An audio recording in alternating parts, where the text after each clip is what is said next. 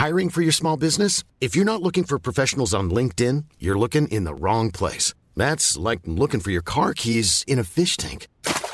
LinkedIn helps you hire professionals you can't find anywhere else, even those who aren't actively searching for a new job but might be open to the perfect role. In a given month, over 70% of LinkedIn users don't even visit other leading job sites. So start looking in the right place. With LinkedIn, you can hire professionals like a professional. Post your free job on linkedin.com slash people today. Heraldo Radio, con la H que sí suena y ahora también se escucha. Inicia. Heraldo Noticias de la tarde con Jesús Martín Mendoza. En Heraldo Radio.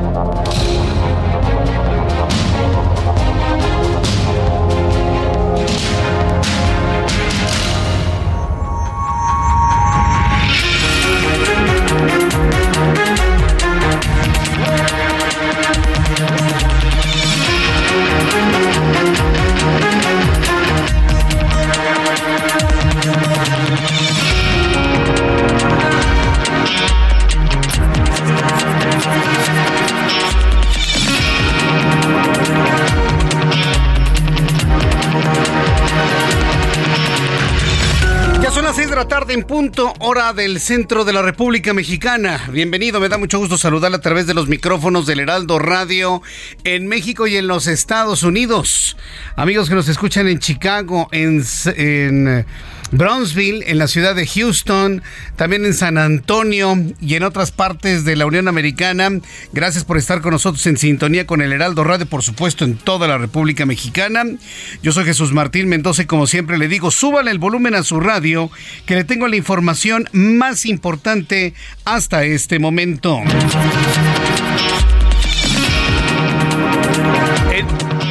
Este jueves 16 de febrero le voy a informar que la juez quinta de distrito en materia administrativa de la Ciudad de México, Sandra de, Sandra de Jesús Zúñiga, escuche usted esta noticia eh, para que vea cómo se defiende Yasmín Esquivel, otorgó a la ministra de la Suprema Corte de Justicia de la Nación, Yasmín Esquivel, bueno, a la señora Yasmín Esquivel, un amparo contra la investigación que realiza la Comisión de Ética de la UNAM con relación al plagio de su tesis de licenciatura. Mire, de entrada de entrada es un despropósito. No tiene manera de ser. Porque la UNAM es autónoma. La UNAM no es una autoridad política. El juicio de amparo es para defendernos de las eh, de los excesos del poder de la clase política. La UNAM no es clase política, es una institución autónoma. Pero mire, ha sido tanta la presión para esta jueza que ya le concedió, a ver, vamos a revisar el amparo. Es decir, siempre que se admite un amparo, se decreta una suspensión provisional. Entonces hay una suspensión provisional. El momento que vean que el amparo no tiene ni pies ni cabeza, en ese momento se acaba la suspensión provisional y va a continuar sus actividades el Comité de Ética de la UNAM. Le consigno esta noticia para que vea usted a qué nivel se está dispuesta una persona que trabaja como ministra de la Suprema Corte de Justicia de torcer las cosas. Un ministro de la Suprema Corte de Justicia que le ponga un amparo a una institución educativa autónoma. Qué bueno que no fue presidenta ¿eh? de la Suprema Corte de Justicia de la Nación. Nada más veamos esto. ¿eh?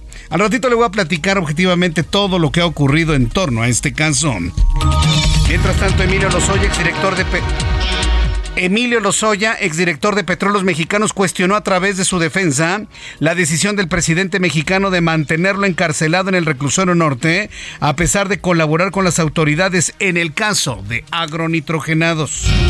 Mientras tanto, en los Estados Unidos, el jurado en el juicio de Genaro García Luna arrancó este jueves las deliberaciones para determinar si el exfuncionario es culpable o inocente de apoyar al cartel de Sinaloa en sus actividades para el tráfico de drogas a cambio de millonarios sobornos. Mañana sabremos si es culpable o no culpable Genaro García Luna. A más tardar, lo vamos a saber el fin de semana, pero mire, todo indica que será mañana viernes, va a ser la noticia hay la tendencia en México de creer que la justicia en Estados Unidos es como en México, pero no, allá, aunque se garantice el derecho de que usted pueda declarar lo que se le venga en gana, si usted acusa a alguien lo tiene que comprobar, ¿eh?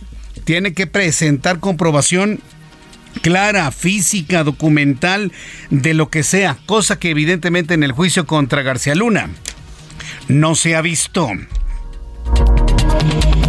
Y le voy a informar también que el presidente mexicano, el presidente mexicano inauguró este jueves el camino a Tonanitla, vialidad que conecta al municipio de Catepec con la base militar de Santa Lucía. Pues ni así, fíjense. Ni así. ¿Sabe lo que estuvo ocurriendo el día de hoy? Despegaban aviones de algunas aerolíneas de la base militar de Santa Lucía. ¿Y saben lo que hacían? Aterrizar en el aeropuerto de la Ciudad de México. O sea, despegaban, daban la vuelta, aterrizaban en la Ciudad de México, cargaban de pasaje y se volvían a despegar. Está documentado. Para que digan, no, pues sí, sí, no, está saliendo mucha gente del AIFA.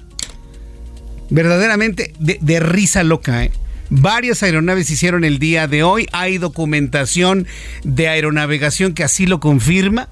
Para que vea usted, bueno, pues ni así va la gente a, ese, a esa base militar que pues es una base militar en donde trabaja el plan de emergencias DN3 del ejército, donde hace sus ejercicios la Fuerza Aérea, en donde se hacen las exhibiciones todos los años de la Fuerza Aérea. Y bueno, pues esa es la vocación de la terminal finalmente, ¿no? Más adelante le voy a platicar lo que se comentó el día de hoy sobre este tema. Y poquito, ¿eh? Ya sabe que yo no le quito mucho tiempo con este asunto. Mientras tanto, en Tamaulipas, ocho estudiantes de la secundaria de 80 de los estudiantes en Tamaulipas, ocho estudiantes de la secundaria 80 de Nuevo Laredo fueron atropellados mientras operaban el transporte público tras salir del plantel. Los jóvenes fueron atendidos por personal de protección civil y cuerpos de auxilio. Autoridades municipales anunciaron que se hará cargo de los gastos hospitalarios. El vocero de la Fiscalía General de Justicia de la Ciudad de México, Ulises Lara, informó que se cumplimentó una orden de aprehensión en contra de Adelaida en exdirectora de Obras y Desarrollo Urbano de la Alcaldía día Benito Juárez por su probable participación en el delito de uso ilegal de atribuciones y facultades en pandilla, esto ligado al cartel inmobiliario. Sin embargo, hoy Santiago Taboada, quien es el alcalde en Benito Juárez, acusó a la jefa de gobierno Claudia Sheinbaum, esto sucedió en nuestro programa de televisión hoy por la tarde, de emprender acciones políticas en contra de su administración, argumentó que la denuncia sobre un inmueble supuestamente irregular era del conocimiento de Claudia Sheinbaum por parte del mismo, que le presentó finalmente la denuncia correspondiente en su tiempo. Al Qaeda ordenó la muerte del príncipe Harry, luego de las revelaciones que hizo en su libro biográfico Spare, donde contó la forma en la que él mató a al menos 25 afganos. La organización terrorista usó su revista One Unmag para dar testimonio de su intención en contra del hijo del rey Carlos III del Reino Unido. Lo han amenazado de muerte y aseguran que cumplirán este compromiso tarde o temprano. Y tras una histórica inflación del 142% en 2022 y una devaluación de su moneda del 98%, decenas de libaneses se manifestaron este jueves en Beirut, quemaron sucursales bancarias, exigieron la devolución de su dinero que fue bloqueado por la crisis de liquidez, la gran crisis que vive el eh, Líbano. La ciudad de Beirut está en medio del fuego de las sucursales bancarias quemadas, inclusive por hombres grandes jubilados que han visto diluirse los ahorros de toda su y que no se los entregan los bancos. Una inflación del 142% y la devaluación casi del 100% en Líbano. Crisis en Beirut. Le tendré los detalles más adelante aquí en el Heraldo Radio. Son las 6 de la tarde con 8 minutos, 6 de la tarde con 8 minutos tiempo del centro de México. Hoy es 16 de febrero. Saludos a todos nuestros amigos que nos sintonizan a partir de este momento en todas las emisoras del Heraldo en México, en los Estados Unidos. A quienes nos escuchan a través de digitales, muchísimas gracias por estar siempre muy pendientes de nuestro programa a través de internet www.heraldodemexico.com.mx a través de la plataforma de la aplicación del Heraldo de México. Usted lo que tiene que hacer es buscar en la tienda correspondiente Heraldo de México, baja la aplicación, puede escuchar radio, ver televisión, leer web e inclusive consultar la edición impresa de nuestro periódico. Todo junto en la aplicación. Yo le invito para que siempre la tenga consigo en su teléfono celular. Y por supuesto para que nos escuchen en otras plataformas de radio, TuneIn, Simple Radio y en fin, todas las que se han unido. iHeart Radio también. Ya me platicaron que también nos transmite iHeartRadio. Así que pues muchísimas gracias a todos los que también nos escuchan a través de plataforma digital. Primera noticia del día de hoy. El presidente mexicano inauguró este jueves el Camino Libre a Tonanitla, una vía de 14.1 kilómetros que será el acceso directo a la terminal, a la base aérea de Santa Lucía, en donde hicieron una renovación de una terminal aérea. Paris Salazar, nuestro compañero reportero, nos tiene toda la información de lo que hoy se anunció. Buenas tardes, Adelante, Jesús Martín. Buenas tardes, Jesús Martín, amigas, amigos de El Heraldo de México. Esta tarde en Tonatitla, Estado de México, el presidente Andrés Manuel López Obrador aseguró que se siente orgulloso y tranquilo de la decisión de cancelar el aeropuerto de Texcoco y construir el aeropuerto internacional de Santa Lucía. Dijo que el gobierno de México ahorró casi 125 mil millones de pesos, ya que la obra estaba proyectada para construirse en 300 mil millones de pesos y que ya se habían gastado 100 mil millones de pesos y que el AIFA costó 75 mil millones de pesos. Vamos a escuchar cómo lo dijo el presidente Andrés Manuel López Obrador. El aeropuerto actual de la Ciudad de México tiene 600 hectáreas. Este aeropuerto cuenta con 2.600 hectáreas. Tiene muchísima posibilidad para un proyecto futuro de ampliación. Entonces me siento muy orgulloso y tranquilo, porque ya se pueden imaginar lo que significó tomar esta decisión. El, presidente López Obrador dijo que la decisión de no cancelar el aeropuerto de Texcoco o de cancelarlo también le quitaba el sueño, luego de que tres especialistas de toda su confianza le entregaron un dictamen sobre que debía construirse el aeropuerto de Texcoco, por lo que él insistió en que tenía que ser el pueblo quien tuve tomara la decisión a través de una consulta. Vamos a escuchar cómo lo dijo el presidente López Obrador. Entregaron el dictamen una tarde y los tres coincidían que había que continuar con el aeropuerto de Texcoco. Me fui a la casa de ustedes y no dormí esa noche.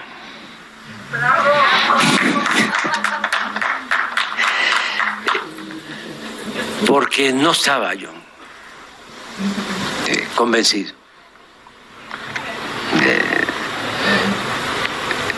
y entonces, muy temprano, muy temprano, le hablé por teléfono al ingeniero Jiménez y le dije, este, le espero en la oficina. Y ya le planteé, ingeniero, eh, no puedo de tomar esta decisión. Nos va a costar mucho, no va a ser buena la obra, nos vamos a pasar todo el sexenio construyendo. Por su parte, el secretario de Infraestructura, Comunicaciones y Transportes, Jorge Nuño, dijo que la vialidad principal de la AIFA que va del puente de Fierro en Ecatepec a la terminal aérea en Tonatitla es una vialidad libre de cuota de 14.1 kilómetros con tres carriles y que en esta obra se invirtieron 7.500 millones de pesos. Jesús Martín, la información que tengo. muchas gracias por la información, París. Buenas tardes. Hasta luego, buenas tardes. Pues el presidente mexicano vuelve a sacar el tema del aeropuerto. En esta desesperación de que nadie va a la IFA. Nadie va. Va irán dos, tres personas pero no se compara evidentemente con el servicio que da el Aeropuerto Internacional de la Ciudad de México y no se compara con el servicio que ya estaría dando en este momento el Aeropuerto Internacional de Texcoco. Sí. Así como él está recordando esto, yo estoy en la obligación periodística, humana, personal de mexicano de recordarle lo que se planteó en ese entonces. Hoy me salen con que, qué bueno que no se cerró el actual aeropuerto. Perdón, pero le apuestan a la mala memoria mexicana, ¿verdad? ¿No se, acuerda cómo estaba el proyecto? Para estas alturas ya se habrían inaugurado dos pistas, estaría terminando una tercera en el Aeropuerto Internacional Texcoco, con más de 120 puertas, con un foco de desarrollo importantísimo. sería el aeropuerto de Texcoco en este momento ya el hub que traería las inversiones de Estados Unidos, no estarían yendo las inversiones a Miami y aeropuertos cercanos, se estarían llegando aquí. ¿Y sabe lo que hubiese pasado con el Aeropuerto Internacional de la Ciudad de México? ¿Quién se acuerda? ¿Quién se? Nadie se acuerda, por supuesto. Por eso le aplauden. Esos terrenos iban a ser destinados para una ampliación de la Universidad Nacional Autónoma de México y dos grandes centros médicos. Eso se aplaudió, no sabe cómo, que esos terrenos iban a servir para incrementar la posibilidad de atención en salud y de educación. Se iba a cumplir el sueño de no rechazar a nadie en la Universidad Nacional Autónoma de México y el Instituto Politécnico Nacional, incrementando las capacidades para el magisterio y para la matrícula. Yo sí me acuerdo, lo cubrimos durante mucho tiempo y era un súper plan. Y si a esto usted le suma, a esto que acabamos de escuchar con el presidente de la República, que para mí la nota no es de la, la, ¿cómo se llama? El caminito que hicieron al aeropuerto. Esa no es la nota. ¿eh? ¿Sabe cuál es la nota? Que está revelando Andrés Manuel López Obrador que tres dictámenes de su propio equipo le decían que tenía que continuar con Texcoco. Esa es la nota. El presidente casi cinco años después está reconociendo que la obra viable era la de Texcoco. Hoy lo está revelando lo que vamos a escuchar. ¿Cómo la ve? Y si a eso le suma, el aeropuerto no costó 75 mil millones de pesos, ¿eh? Costó más de 400 mil. Porque también es una mentira de que el gobierno iba a gastar en el aeropuerto internacional de Texcoco. Lo estaban construyendo particulares. Y para poderle cerrar sus contratos y para poderles dar la ganancia que hubiesen ganado en los siguientes 20, 30 años, el gobierno les tuvo que pagar. ¿Sabes qué? Te voy a cerrar tu proyecto, pero aquí está tu ganancia. Y eso ascendió a más de 300 mil millones de pesos. Más los 100 mil que costó el actual aeropuerto. Un aeropuertito de 12 puertas o de 9 puertas ha costado 400 mil millones de pesos al erario mexicano. Imagínense si uno no se detiene a reflexionar esto, que es la verdad nos volvemos cómplices de una horadación al erario sin precedentes. Entonces, no, no, verdad, a mí la verdad sí me dolió mucho que no se construyera lo de Texcoco, pero no por Texcoco, sino también por el gran proyecto universitario de centro de salud que iba a ser, iba a empezar a ser los terrenos del actual aeropuerto internacional de la Ciudad de México.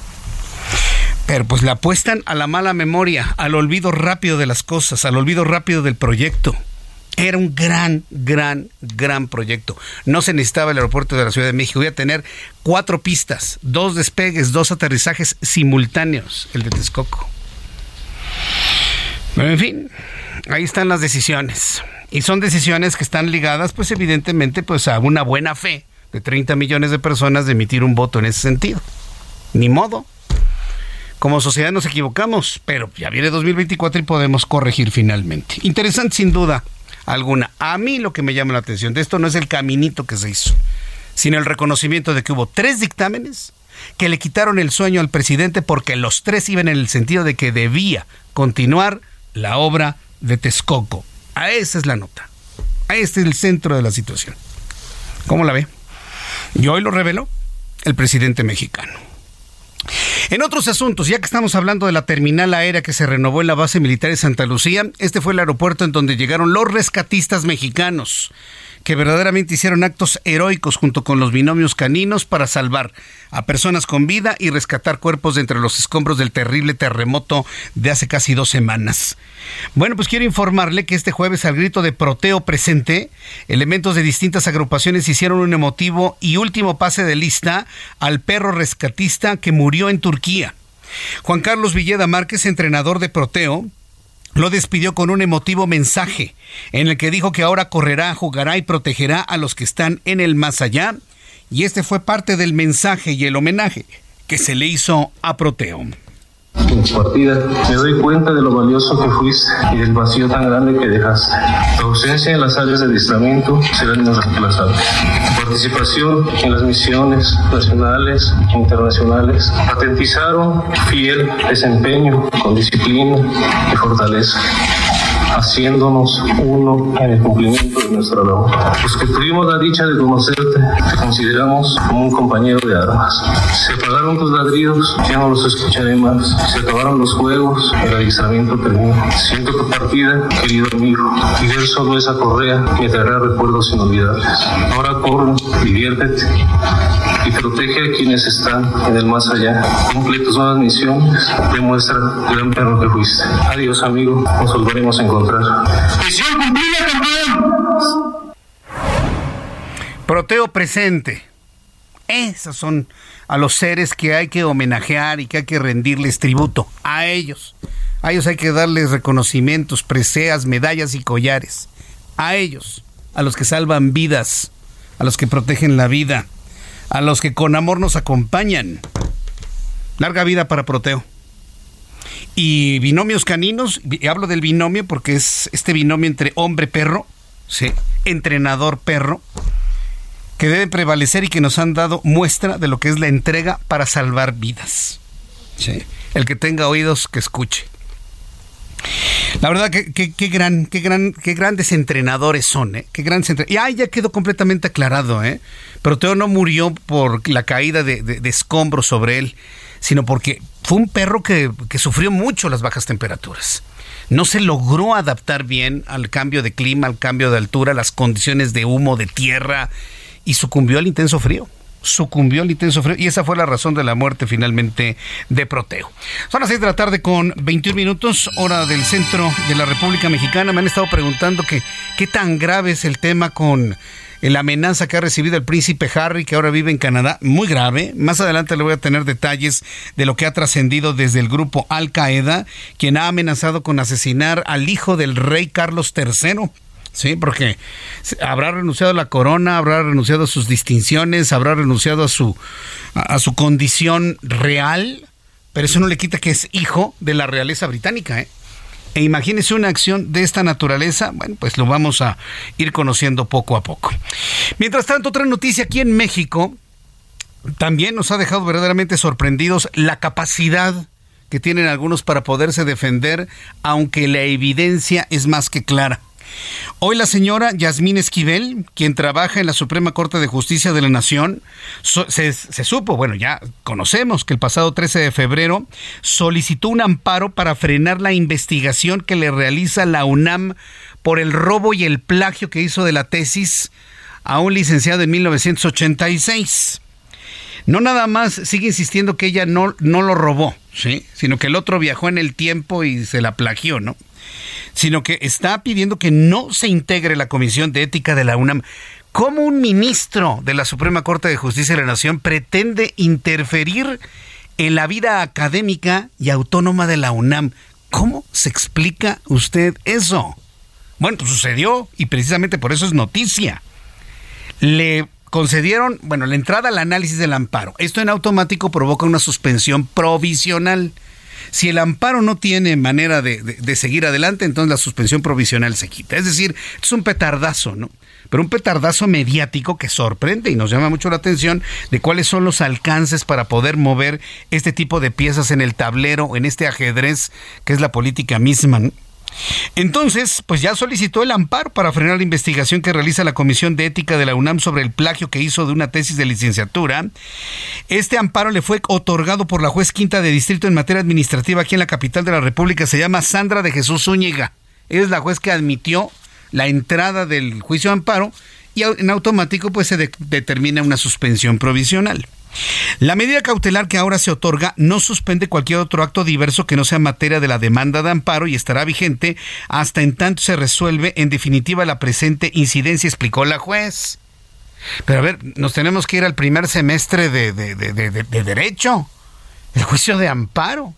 Es nuestra única herramienta que tenemos los ciudadanos para defendernos de los abusos del poder, de los excesos de los gobernantes y de los políticos.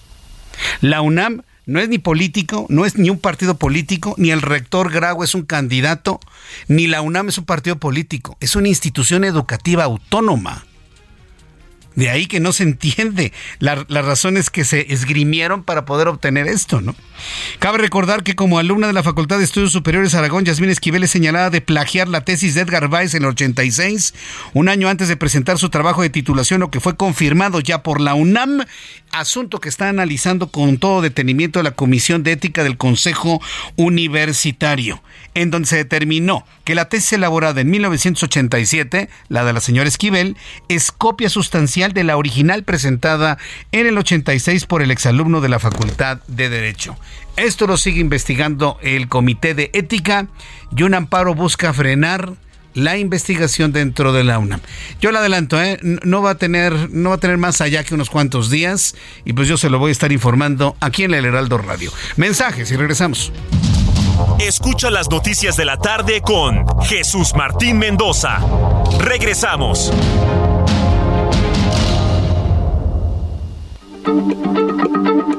Heraldo Radio, la H se lee, se comparte, se ve y ahora también se escucha.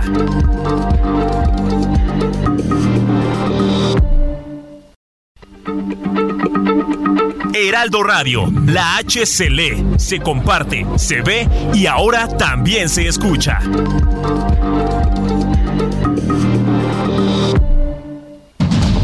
Continúa Heraldo Noticias de la tarde con Jesús Martín Mendoza.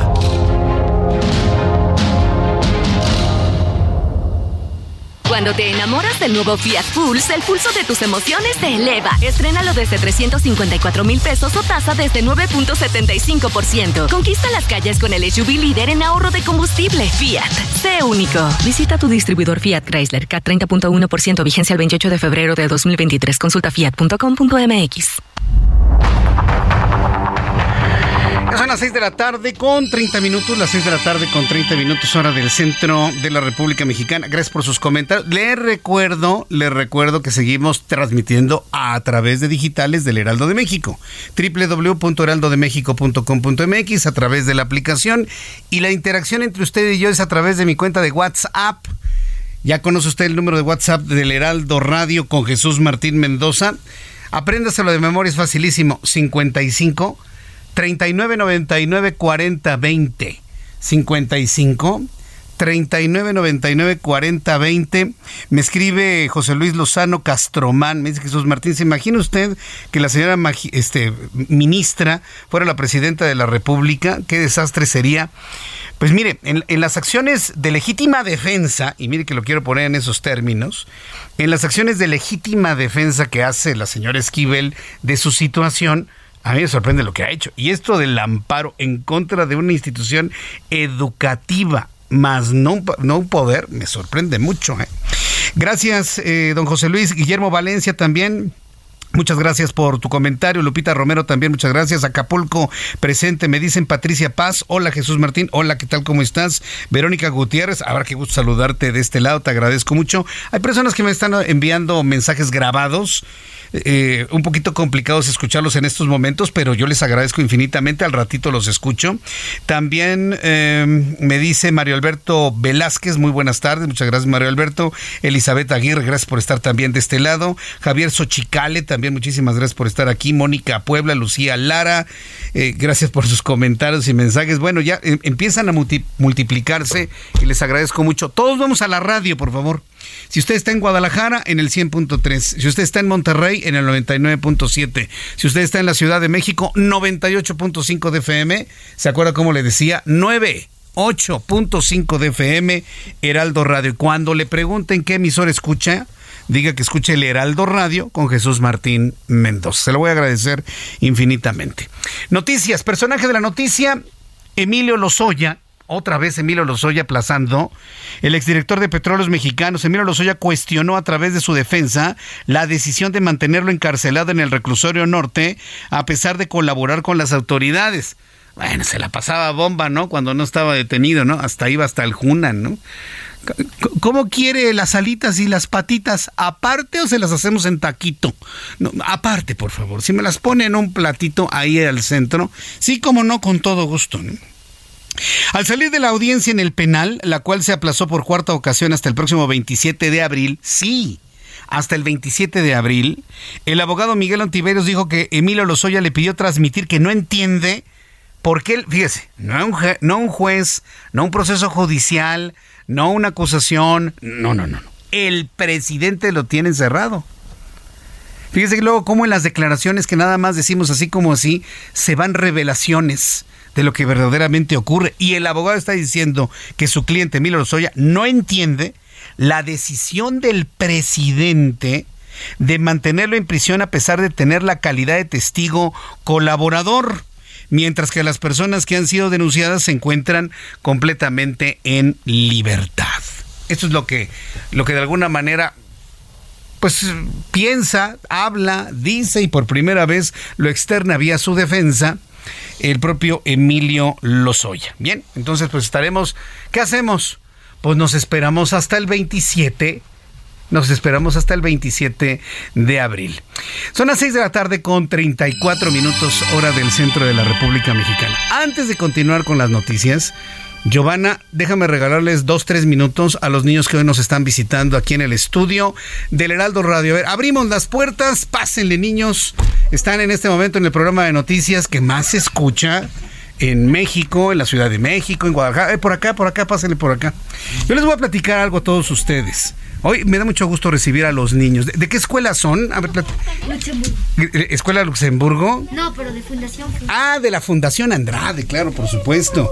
Gracias por estar aquí. Les voy a platicar algo. Cuando yo tenía su edad, así su edad, hasta así chiquito estábamos, mi papá me llevaba a la XEW, allá en, en el centro de la Ciudad de México, en la calle de Ayuntamiento.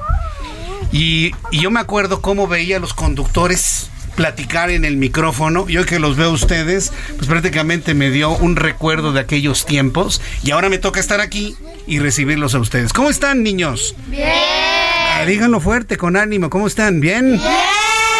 ¿Les gustan los medios de comunicación? Sí. ¿Quién de ustedes escucha radio? ¿Su papá o su mamá o sus abuelitos?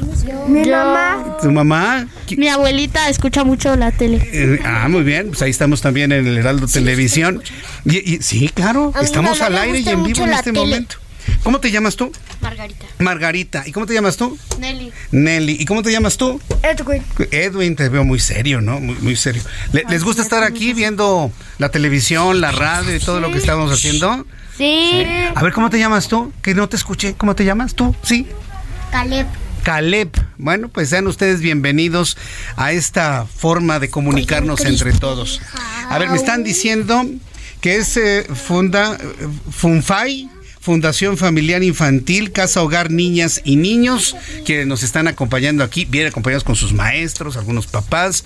Pues yo quiero agradecerles mucho la confianza de traernos a los niños y que conozcan de primera mano cómo se hace el medio de comunicación. ¿Cómo se sienten? ¿Contentos? Sí. ¿A, dónde fueron ya? A Gastrolab, ¿verdad? Al estudio de televisión. Hicimos galletas. ¿Hicieron galletas en Gastrolab? ¿Y qué tal les quedaron? Bien. Nos quedaron bien. ¿Y me, ¿Y me dejaste algo o no? Sí. Ah, bueno, al ratito lo traen. muchas. Qué bueno. Pues me da mucho gusto tenerlos aquí. Muchas. Sobre todo porque al ver a los niños y luego comparando con las noticias que luego compartimos, saben ustedes el compromiso que tenemos con estas nuevas generaciones, bueno, gigantesco, ¿no? Así que bueno, pues Niños, muchas gracias por habernos acompañado aquí. ¿Quieren decirle algo al público que lo está escuchando en México y en Estados Unidos? Tú, a ver, dinos. No. Anímate, anímate. Estás, estamos en confianza, estamos como en amigos con amigos, ¿no? ¿Alguien quiere decirle algo al público? Algo que les salga del corazón ahora que están aquí conociendo. A ver, anímate, ándale. Dinos, dinos. En Turquía y en Siria hubo un terremoto y pido que, que, estén muy bien. Sí, que se recuperen pronto. Mira, eso está muy bien. Y murieron muchas personas. Sí, van muchos muertos. En México también conocemos eso. Porque hubo un terremoto en Turquía y en, y en, Siria. ¿Tú qué nos quieres decir? Y quiero que... Yo, que les mandamos muchos saludos a la familia Funfai de de parte de. Y quiero que se recuperen. Eso me parece muy bien. Qué bueno. A ver, tú, anímate. Dinos, ¿qué le quieres decir al público para terminar? Y gracias por la fundación Grupo Andrade. Perfecto, sí. Gracias por la comida y por el agua. Por el agüita que les dieron. Hola, yo soy Nelly. Espero que estén bien. Aquí estamos con la con la empresa Heraldo de Radio. Y es una empresa muy bonita, la, la recomiendo visitar. Magnífico. Pues muchas gracias, niños, por visitarme el día de hoy. Gracias. Que la pasen muy bien. Sigan es muy bonita y yo le mando saludos para mi tía Guille de Estados Unidos y para este Ah, te están escuchando para en Estados Giovanni, Unidos. Giovanni este abuelita y mi abuelita, Giovanni y Antonio. Muy bien. Saludos Gracias, niños para- y niñas, por visitarnos el día de hoy. Gracias. Gracias. Un aplauso, a ver, niños.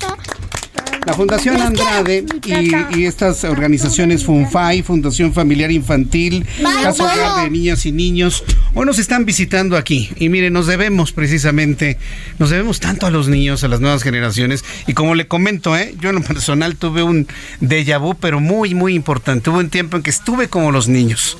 Y hoy nos toca estar, hoy nos toca estar de este lado.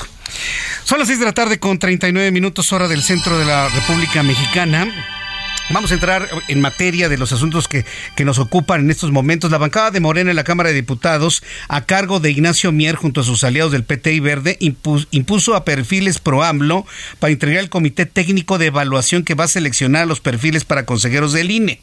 Se trata de Enrique Galván Ochoa, Andrés García Reper Favila, Evangelina Hernández Duarte, las mismas personas que Mier propuso en diciembre pasado, previo a que se pospusiera el proceso de resolución del Tribunal Electoral del Poder Judicial de la Federación. En la línea telefónica, Dania Rabel, consejera del Instituto Nacional Electoral. Estimada Dania, consejera, gracias por estar con nosotros. Bienvenida. ¿Cómo está? Buenas tardes, Jesús Martín. Un gusto estar en tu programa, como siempre. ¿Cómo- ¿Cómo ven ustedes esta aprobación del Plan B y este proceso de elección de los consejeros electorales que va a concluir en el, en el mes de abril próximo? Yo, en principio, me parece una buena noticia que se haya aprobado la convocatoria, que esto siga avanzando, que se hayan ya designado todos los perfiles para el Comité Técnico de Evaluación, para que se sigan los cauces institucionales para la renovación del Instituto Nacional Electoral. Creo que es algo importante que hay que destacar y, desde luego, por la relevancia del tema, habrá que darle mucho seguimiento a los trabajos que se hagan desde el Comité Técnico de Evaluación, a los perfiles que se inscriban para esta renovación y a todas las etapas que se prevén, ¿no? Porque hay un examen, hay una entrevista, una valoración curricular que se tienen que pasar según el procedimiento establecido. Correcto. Ahora, ¿qué, qué tan fidedigno, qué tan confiable va a ser este procedimiento de elección de los consejeros? Que sean personas completamente equilibradas en lo político, en lo ideo- ideológico y en lo partidista. ¿Tienen ustedes confianza de que se pueda hacer una selección con estas características?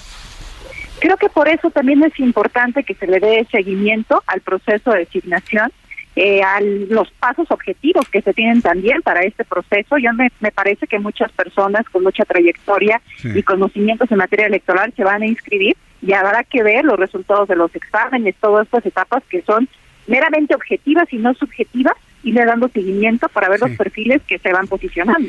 Correcto. Sí, pregunto esto por lo siguiente, porque cuando veo los perfiles que está proponiendo Morena, o sea, eh, eh, me parece hasta una especie como de descaro. Y se le voy a decir por qué. Porque todos conocemos la proclividad pro AMLO de un Enrique Galván Ochoa. O sea, todos lo conocemos, escribía en La Jornada, es periodista, no tiene conocimiento electoral, es periodista, es columnista. Yo lo conocí en los pasillos donde antes yo trabajaba y bueno, pues el aplauso al, al actual presidente de la República estaba a la orden del día.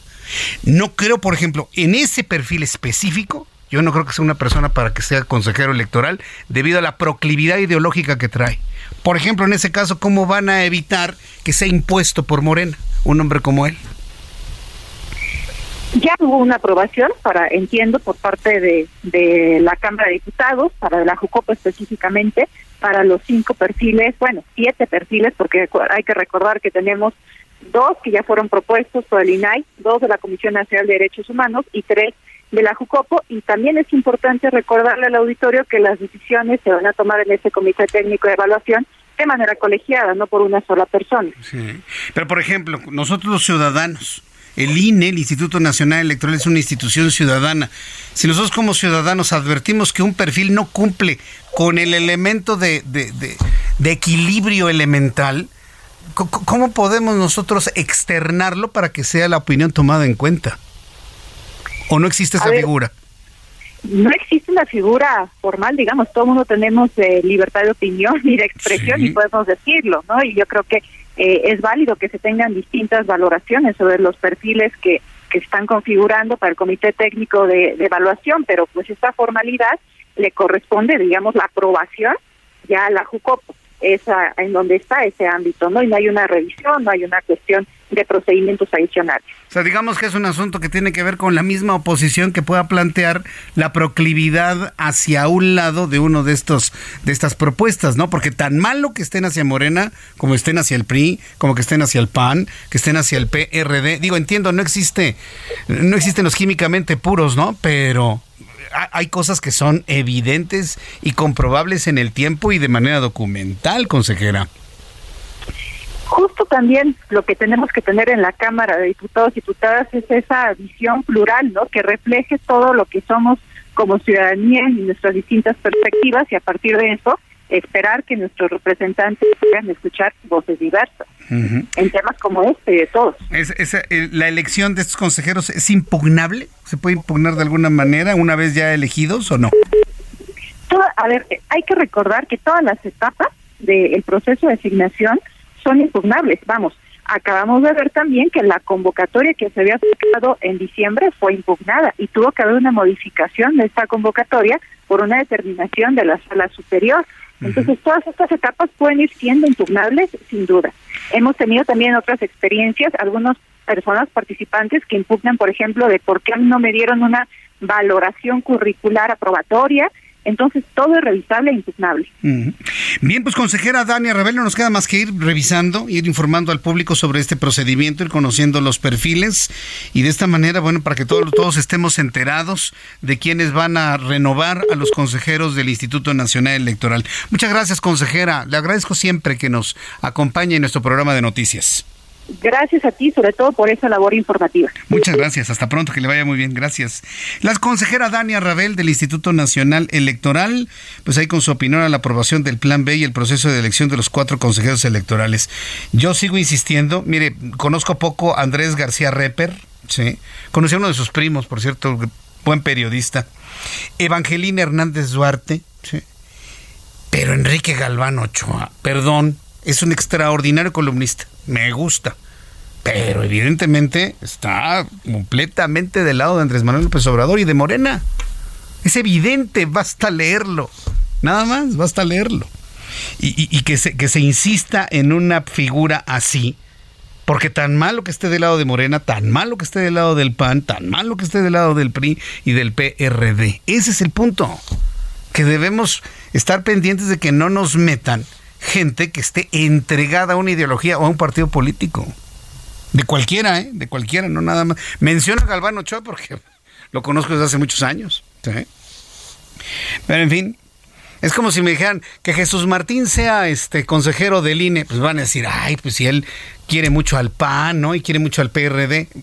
Para que usted me entienda de lo que estoy hablando. Es como si me dijeran que Jesús Martín sea consejero del INE.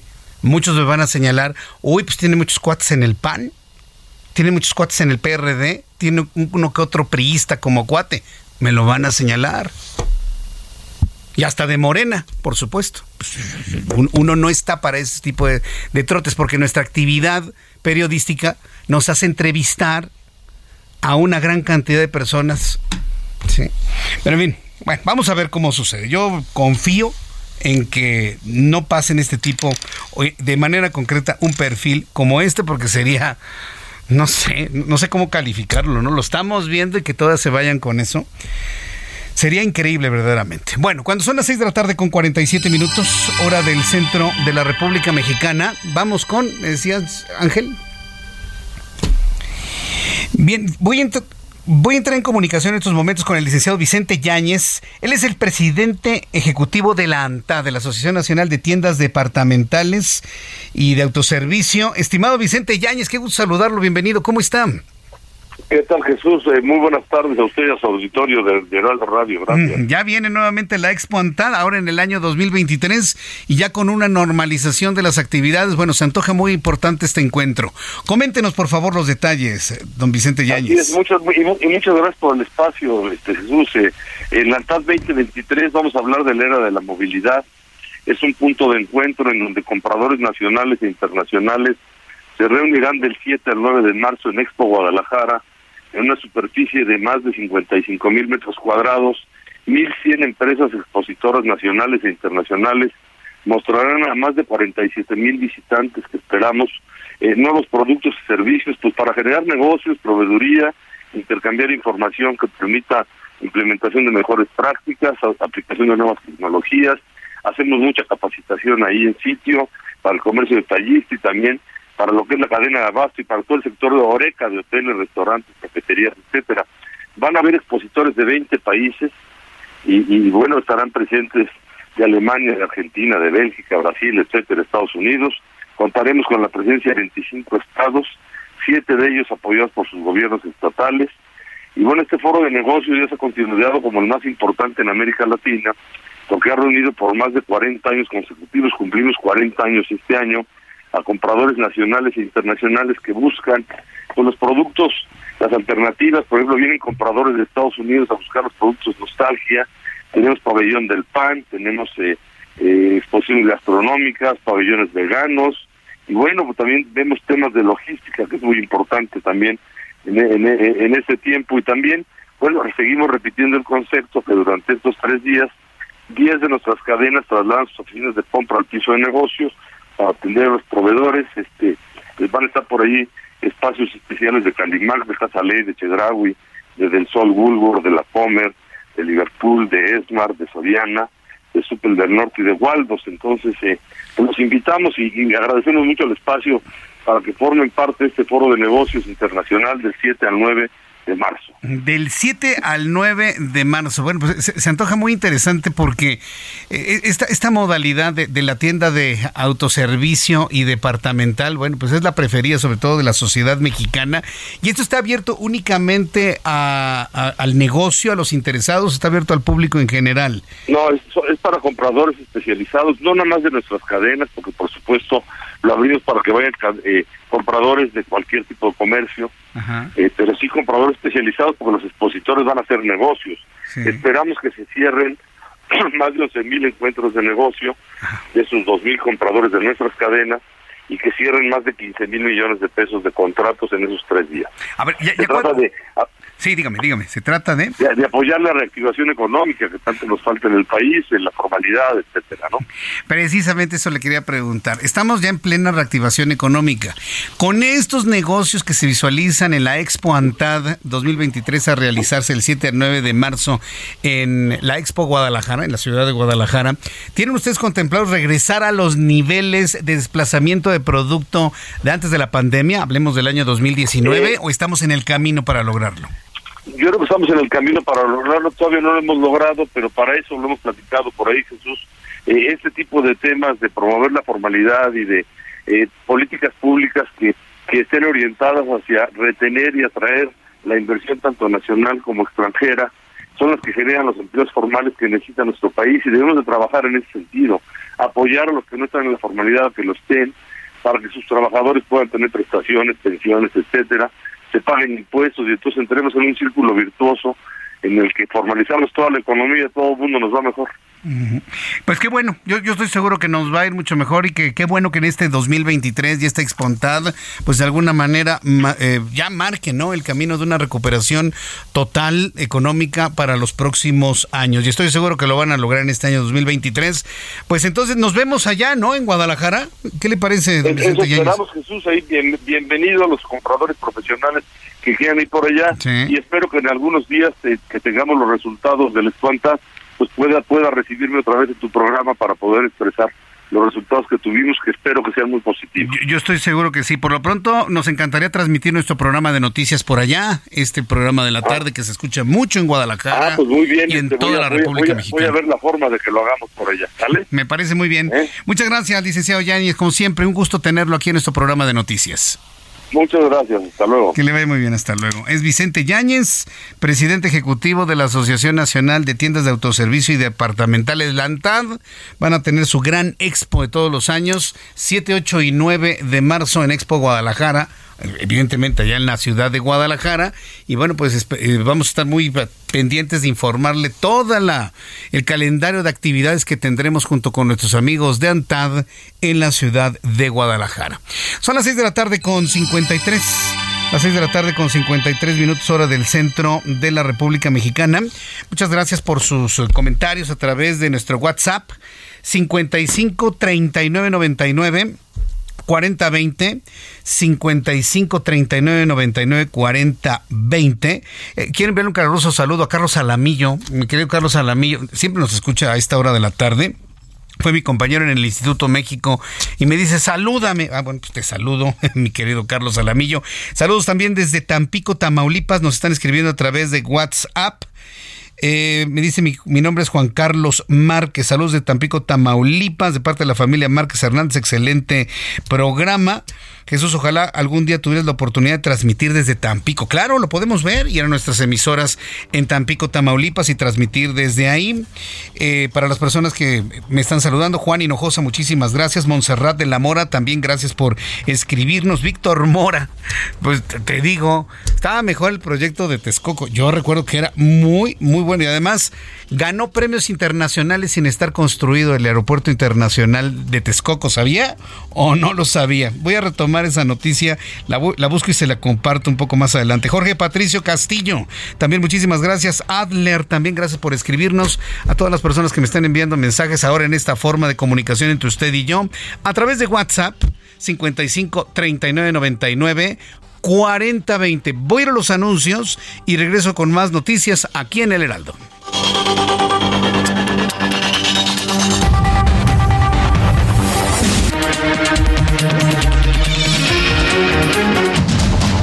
Escucha las noticias de la tarde con Jesús Martín Mendoza. Regresamos. Heraldo Radio, con la H que sí suena y ahora también se escucha. Heraldo Radio, con la H que sí suena y ahora también se escucha. Continúa Heraldo Noticias de la tarde con Jesús Martín Mendoza.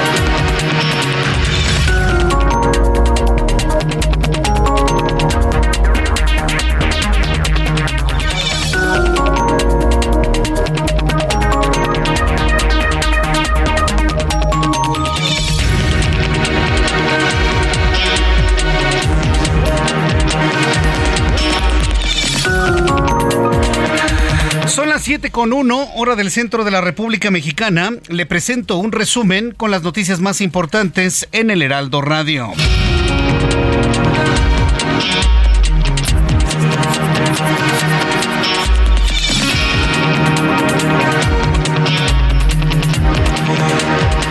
Informo que el presidente de la República, Andrés Manuel López Obrador, reveló que analiza demandar por daño moral a César de Castro, abogado del exsecretario de Seguridad Pública Federal, Genero García Luna, tras el señalamiento que se hizo del presidente mexicano Andrés Manuel López Obrador de recibir dinero por parte del cartel de Sinaloa durante su gestión como jefe de gobierno de la Ciudad de México. Más adelante le voy a tener todos los detalles y las reacciones del presidente mexicano a ese señalamiento en el marco del juicio contra Genaro García Luna. Este jueves en Tamaulipas, ocho alumnos de la escuela secundaria en Nuevo Laredo, Tamaulipas, fueron atropellados tras salir del plantel educativo por lo que fueron atendidos de inmediato. Este jueves el presidente de los Estados Unidos, Joe Biden, dijo que su gobierno no tiene indicios de que los tres objetos aéreos derribados en América del Norte la semana pasada estén vinculados al programa de globos espías de China. A ver, le repito esto, suban el volumen a su radio. Joe Biden ha informado que no existen indicios de que los objetos derribados en los últimos días tengan que ver con un programa de espionaje chino. Añadió que la evaluación de la comunidad de inteligencia es que los objetos sean globos de entidades privadas. Así se explicó. Que sean objetos de entidades privadas posiblemente de instituciones recreativas o de investigación que estudiaban el clima realizando otras investigaciones científicas. ¿Está seguro el presidente de lo que está diciendo el presidente Biden? A 40 mil pies de altura, una investigación científica. Bueno, ha sorprendido la explicación que ha dado a conocer el propio presidente de los Estados Unidos. Pero lo interesante de esto es que ha revelado es que no son objetos de espionaje chino. Decenas de personas se manifestaron este jueves en Beirut, quemaron varias sucursales bancarias en protesta por una nueva caída en el valor de la libra libanesa, que alcanzó un nivel de 80 mil unidades por dólar en el mercado negro. En más de este resumen de noticias, le informo que en el municipio de Jerez, en Zacatecas, esto en la República Mexicana, vivió este jueves una mañana violenta luego de que un comando armado secuestró a los habitantes de una vivienda ubicada en el centro de esa localidad, a la que posteriormente le prendieron fuego. En más noticias en este resumen, en entrevista con el Heraldo Radio, la consejera del Instituto Nacional Electoral, Dania Rabel, calificó como una buena noticia la aprobación de la convocatoria para elegir a los nuevos integrantes del Comité Técnico de Evaluación para los aspirantes a consejeros electorales. Resaltó la importancia de darle seguimiento al proceso de designación, lo que va a permitir elegir a los mejores perfiles. Yo le comenté sobre la objetividad y equilibrio de los perfiles. Esto fue lo que nos dijo Dania Rabel. Yo en principio me parece una buena noticia que se haya aprobado la convocatoria, que esto siga avanzando, que se hayan ya designado todos los perfiles para el Comité Técnico de Evaluación, para que se sigan los causas institucionales para la renovación del Instituto Nacional Electoral. Creo que es algo importante que hay que destacar y desde luego por la relevancia del tema habrá que darle mucho seguimiento a los trabajos que se hagan desde el Comité Técnico de Evaluación, a los perfiles que se inscriban para esta renovación y a todas las etapas que se prevén, ¿no? Porque hay un examen, hay una entrevista, una evaluación curricular que se tienen que pasar según el procedimiento establecido. Creo que por eso también es importante que se le dé seguimiento al proceso de designación el titular de la Procuraduría Federal del Consumidor, Ricardo Sheffield, llamó a los 4.900 pasajeros afectados por el cese de operaciones de Aeromar que entró en huelga a las 6 de la tarde del día de hoy a sumarse a una acción colectiva contra la aerolínea a través del portal de la dependencia y el número telefónico 55 55 68 87 22, el número de la Profeco 55 55 68 87 22. Esta es la voz del Procurador Federal del Consumidor, Ricardo Sheffield. A los 4.900 pasajeros y pasajeras de Aeromar que se quedaron con boleto en mano y que son los que lo habían comprado desde hoy hasta noviembre de este año, los invitamos a que se metan a la página de Profeco www.profeco.gov.mx o que llamen al teléfono del consumidor 55 55 68 87 22 y por favor ahí presenten la información de su boleto para poderlos incluir en una acción colectiva. Esto fue lo que le recomendó Ricardo Sheffield a las personas que se quedaron con boleto en mano para que le reclamen el reembolso de su dinero. Mientras tanto, la Suprema Corte de Justicia de la Nación declaró inconstitucional la creación del registro público de agresores sexuales para la Ciudad de México al señalar que violaría la presunción de inocencia, dificulta la reinserción social y expone preceptos como la protección de datos personales. ¿Se imagina hacer un registro? Y que, metan el nombre, no sé, de, de fulanito de tal pero es que no está comprobado, sí, pero es un agresor sexual. ¿Y de, parte de quién? se violenta la presunción de inocencia, inclusive en este tipo de casos, la Suprema Corte de Justicia de la Nación tira por tierra esta intencionalidad en la Ciudad de México. Las Comisiones Unidas de Relaciones Exteriores y de Relaciones Exteriores de América Latina del Senado ratificaron la designación del director de teatro Alejandro Bichir como embajador extraordinario y plenipotenciario plenipotenciario de México en Panamá. Pues como ya la señora Jesusa, la, de las botargas del maíz, ¿se acuerdan? Ya no va a ser, pues nos mandaron al señor Alejandro Bichir, quien será el embajador de México en Panamá. Ya nada más hay que esperar que Panamá diga, de acuerdo. Que mire, para evitar problemas, Panamá va a decir sí, hombre, ya. Que llegue quien sea, pues.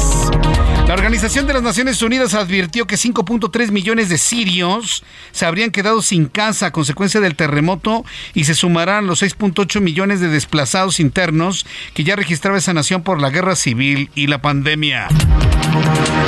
Le informo, que el Comando de Defensa Aeroespacial de América del Norte, sí, suena como Avengers, ¿no? Pero así se llama, ¿eh?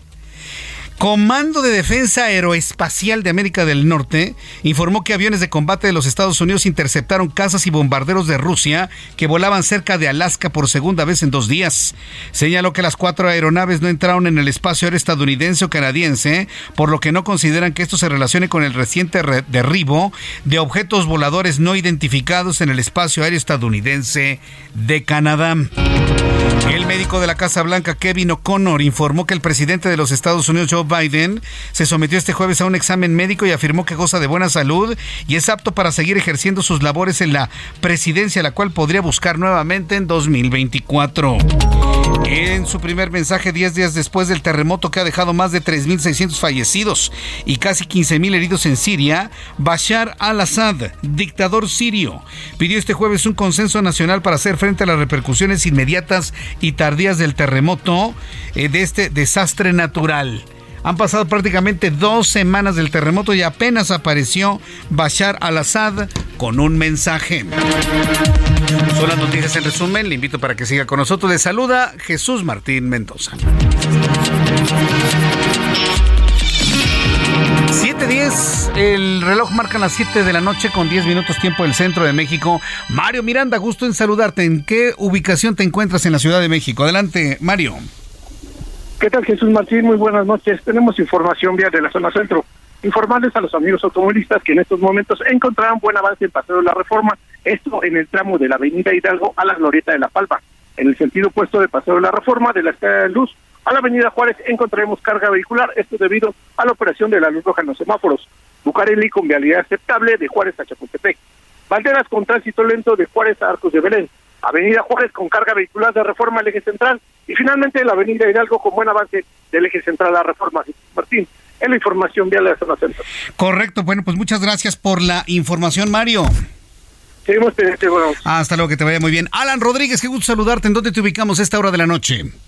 Jesús Martín, amigos, muy buenas noches. Ya tenemos avance a vuelta de rueda en la Avenida de los Insurgentes, desde el cruce con circuito interior hasta la zona de Indios Verdes. Tenga paciencia, no se desespere si se dirige a la, a la zona de la autopista México-Pachuca o con rumbo hacia el municipio de Catepec. En el sentido contrario, tenemos ligera carga que no deja de avanzar desde Periférico Río de los Remedios hasta la zona de Montevideo. Superando este punto, el avance mejora hasta la zona de la raza. Por otra parte, Calzada Vallejo con buen avance entre el circuito interior hasta la zona de Poniente 140 y a partir de este punto hasta el periférico y hasta la zona de acueducto, el avance es con ligera carga. Por otra parte, nada más informarles que en este momento tenemos un bloqueo por la circulación en el eje central Lázaro Cárdenas al cruce con la avenida Juárez. Es el reporte que tenemos. Muchas gracias por esta información, Alan Rodríguez.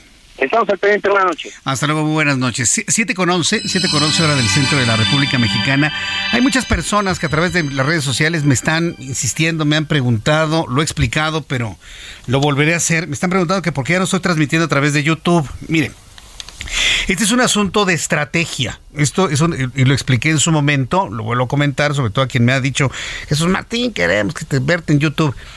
Mire, no lo vamos a hacer por la siguiente razón estamos viviendo tiempos en los que tenemos, y hay que decirlo con toda claridad, una migración de la forma de escuchar radio hacia opciones digitales. Digo, seguimos a través de nuestra página y seguimos también a través de nuestra aplicación. La idea es que usted me escuche en la radio, que usted me reporte en la radio, en el 98.5 en Ciudad de México, 100.3 en Guadalajara, 99.7 en Monterrey, 96.9 en Mérida y otras frecuencias que le iré compartiendo a lo largo de los siguientes días con el objetivo de que las mediciones de audiencia, ¿sí? las mediciones de audiencia estén más cercanas a la realidad. Ese es el objetivo, ¿eh? no, hay, no hay otro atrás, porque ya empezaron las especulaciones de que si ya censuraron a Jesús Martín, que si le están callando la boca, no, nada de eso. ¿eh? Es una estrategia, y la prueba está en que yo le he compartido las noticias como son, como siempre las digo. ¿eh? Es un asunto estratégico que tiene que ver que vamos a tratar de medir, hacer una medición de audiencia mucho más específica y poder de alguna manera tener todas las certezas que usted y yo tenemos de la importancia, peso específico, penetración, audiencia de este programa de noticias. son tiempos de cambios, ¿eh? son tiempos de cambios desde el punto de vista del canal de comunicación. Pero créame, la forma de comunicarme con usted, las noticias, el análisis, el periodismo mismo sigue siendo el mismo. Los géneros periodísticos no han cambiado. No pueden cambiar, son los mismos. Lo único que está cambiando es el canal y la forma como consumimos esos géneros periodísticos a través de diversos canales. Eso es todo. Entonces yo le voy a pedir a usted que no nada más me escuche en la radio, que desempolve sus radios, sino que se le comente a amigos, a vecinos, a todos, a todas las personas que conozca, que saquen sus radios. Si su teléfono celular tiene radio, que nos sintonicen en radio. Y de esta manera, bueno, pues estar en comunicación a través de uno de los medios de comunicación de mayor credibilidad en nuestro país, que es la radio. Hagamos radio juntos como siempre lo hemos hecho, cosa que le voy a agradecer, como siempre, porque finalmente usted y yo somos grandes amigos de una gran familia en el Heraldo de México, en todo México y en todos los Estados Unidos. Y va a ver que vamos a tener resultados padrísimos ¿eh? en los próximos meses, se lo puedo asegurar. Bueno, son las 7.15, hora del centro de la República Mexicana. Vamos a revisar cierres de mercados, el dólar, cotizaciones, noticias de empresas, mucho más con Héctor Vieira a continuación. La Bolsa Mexicana de Valores cerró la sesión de este jueves con un avance del 1.11%, equivalente a 593.58 puntos, con lo que el índice de precios y cotizaciones, su principal indicador, se ubicó en 54.015.82 unidades gracias al impulso de la emisora Fomento Económico Mexicano FEMSA y su decisión de desinvertir en la cervecera Heineken. En Estados Unidos, Wall Street cerró con pérdidas generalizadas, ya que el Dow Jones retrocedió 431.20 puntos para quedarse en 33.600 696.85 unidades. Por su parte, el Standard Poor's restó 57.19 puntos, con lo que se ubicó en 4.090.41 unidades, y el Nasdaq se dio 214.76 puntos, que lo colocó en 11.855.83 unidades. En el mercado cambiario el peso mexicano se apreció 0.85% frente al dólar estadounidense, que cerró en 18 pesos con 19 centavos a la compra y en 18 pesos con 49 centavos a la venta. El euro se ubicó en 19 pesos con 17 centavos a la compra y 19 pesos con 77 centavos a la venta. El Bitcoin tuvo una caída en su valor del 1.59% para ubicarse en 24.116.30 dólares por unidad, equivalente a 445.068 pesos mexicanos con 70 centavos. El secretario de Hacienda y Crédito Público Rogelio Ramírez de la O confió en que México tendrá un crecimiento económico del 3% en 2023, al señalar que el país cuenta con fundamentos macroeconómicos sólidos que le permitirán sortear con éxito el incierto panorama mundial. El presidente de la Comisión Nacional del Sistema de Ahorro para el Retiro, Iván Pliego, informó que en enero las Afores registraron plusvalías por 151.318 millones de pesos, mientras que 132.130 trabajadores realizaron retiros parciales por desempleo por un monto de 1.866.6 millones de pesos. La Secretaría de Agricultura y Desarrollo Rural informó que en 2022 las exportaciones mexicanas de productos agroalimentarios ascendieron a 50.133 millones de dólares, un 2 12.19% más que los 44.687 millones de dólares registrados en 2021 para alcanzar su mayor nivel en los últimos 30 años. Informó para las noticias de la tarde Héctor Vieira. Ya son las 7 con 17, hora del centro de la República Mexicana. Vamos a continuar con la información. Y ya de una vez, ¿sabe quién está haciendo arribo en este momento en nuestra cabina? Mira, está saludando a todo el mundo. Nuestro querido compañero y amigo Raimundo Sánchez Patlán, subdirector editorial del Heraldo de México, con su periscopio de todos los jueves. Mi querido Ray, ¿cómo estás? Muy bien, mi querido Jesús Martín, aquí alegre y contento de que me invites a tu programa. Eso me da con gusto. tu audiencia. Porque luego las notas no te ponen tan alegre y menos el análisis que brota de los asuntos. Es nuestro trabajo, ¿no? Pues sí. Del lado. ¿Qué dio el periscopio esta semana, mi querido pues Ray? Jesús Martín, la verdad es que ya, ya este, ya está, está preocupante este asunto de pues de lo que están haciendo con la ciencia en la 4T. ¿Te acuerdas de aquella frase que López Obrador dijo en alguna en alguna ocasión de que gobernar no tiene ciencia? Sí, también lo dijo del petróleo, que la ciencia es para sacar petróleo, eso no y se saca el petróleo ya. Bueno, pues ya eh, lo están acatando a pie juntillas en su administración, sus funcionarios, a pie juntillas, eh, no solo en el discurso Jesús Martín, sino también en los hechos. Y el ejemplo más clarito de lo que está pasando con el trato a la ciencia en la 4T, en la llamada 4T, es pues el CONACIT, ¿no? El CONACIT que en marzo del 2021 le encargaron, perdón, perdón marzo de 2020, le encargaron una vacuna que apoteósicamente dijeron que iba a ser la vacuna patria contra la, la cepa de COVID y, y, eso nos iba a sacar del atolladero. Pues bueno, han pasado tres años y la dichosa vacuna no está, no está lista y no se ve que vaya a ver la luz en este sexenio, pero eso sí, le siguen inyectando recursos, Jesús Martín, a la vacuna, al desarrollo de esta vacuna, le han inyectado 199 millones de pesos del erario, es decir, de nuestro dinero, de lo que pagamos impuestos para una vacuna que no tenemos, ¿no? Porque además tenemos que andar comprando vacunas afuera con, con los cubanos. Imagínate, mejor los cubanos eh, hicieron su vacuna. Si sirve o no sirve es otro asunto. Es harina de otro costal. Pero ya tienen su vacuna. Nosotros hemos gastado 199 millones de pesos para una vacuna que no, que no está terminada ni se ve para cuándo vaya a terminar, a terminarse. Y otro caso también de Conacid, los famosos ventiladores, ¿recuerdas? Ah, sí, los respiradores para intubar a las personas a las personas de COVID, que pues se habían agravado de esta de esta pues de este este virus del COVID. Esos nos costaron 259 millones 891 mil pesos, Jesús Martín. Estamos hablando que el combo este combo incluye ventiladores inservibles porque no se tiene registro de que hayan salvado una sola vida de las más de 600 mil registradas, muertes registradas, no hay una sola vida salvada con estos ventiladores. Este, te digo, este, este y con el combo eh, también viene pues la vacuna inexistente. Nos han costado, Jesús Martín, 460 millones de pesos a los mexicanos, al menos, porque, insisto, se siguen inyectando más recursos. ¿Y todo por qué? Pues por un asunto meramente ideológico, Jesús Martín, amigos del auditorio, porque dice eh, esta señora Elena Álvarez Builla que mm. la ciencia es neoliberal. Sí, recuerdo una declaración en la Ibero. La verdad es que sin ciencia, pues por eso no hemos podido desarrollar una vacuna, por eso no tenemos este eh, un, un ventilador, pues que sea funcional para estas cosas, que además ya sabemos que la la pandemia estamos en el punto más bajo, no se ha acabado, hay que decirlo, hay que seguirnos cuidando, pero ya no son los, los contagios como antes, ni, ni mucho menos los ingresos a hospitales. Hay que seguirse cuidando, pero ya estamos en un punto bajo y no vamos a tener lista en este sexenio. Seamos este pues realistas, esa vacuna no va a existir, pero ya se gastó un dineral ahí y eso pues no lo ven quién sabe dónde va a quedar. Vamos a ver si en algún momento en el próximo sexenio pues se llama alguien a rendir cuentas por este asunto de pues los gastos en en la ciencia no neoliberal que no está dando ningún resultado, Jesús A ver, pero a ver, habrá que ver si esos 199 millones de pesos para la vacuna patria verdaderamente están para la vacuna patria o se fueron a otro a otra bolsa. Eso, habrá que ver, pero yo creo que eso lo vamos a ver en el próximo sexenio, porque aquí van a matarnos al INAI, le quedan 45 días para que le nombren a los, a los comisionados que faltan.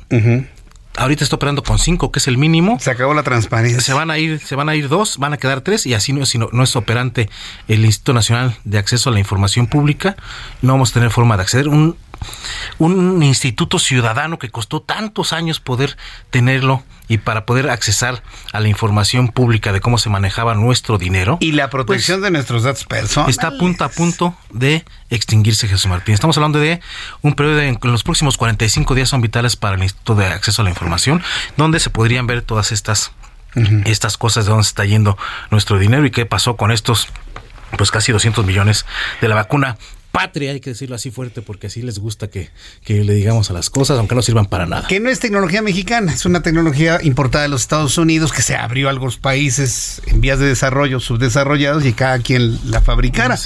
Pero no, la, no, no se ha fabricado ni una sola ampolla, ¿verdad? Bueno, tampoco hemos refinado una sola en un solo barril de petróleo en la refinería de Dos Bocas. La tecnología de no neoliberal es durísima porque no refina nada.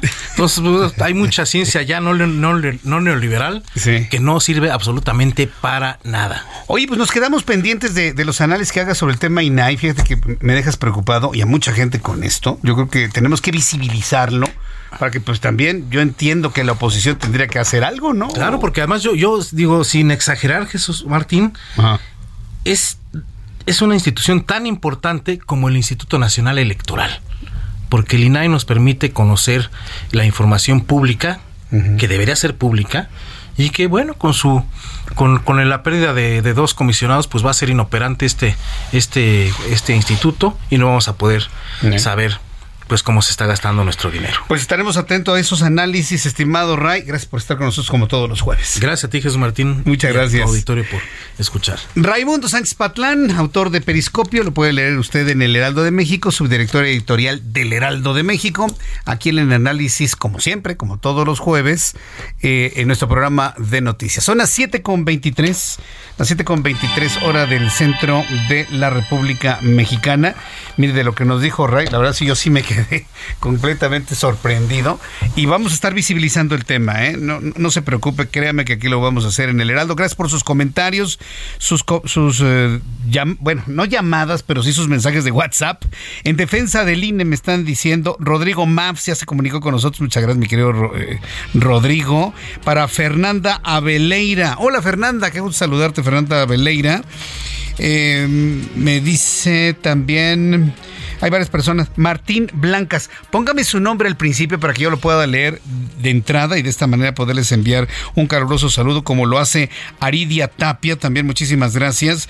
Nos estamos comunicando ahora a través de WhatsApp 55 39 99 40 20 55 39 99 40 20. La maestra Marta. Gracias maestra Marta. Leeré su comentario en unos instantes más. También para quien me está escribiendo desde Valle de Bravo Emilio Valdés, también muchísimas gracias. Voy a ir a los anuncios y al regreso le tengo más información aquí en el Heraldo Radio.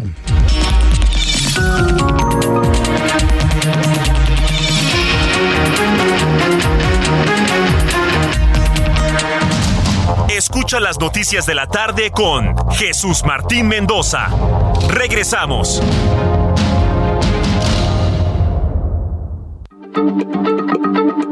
Heraldo Radio, la H se lee, se comparte, se ve y ahora también se escucha.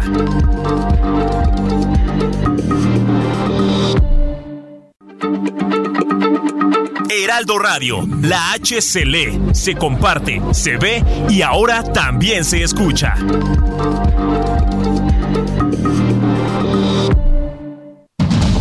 Continúa Heraldo Noticias de la tarde con Jesús Martín Mendoza.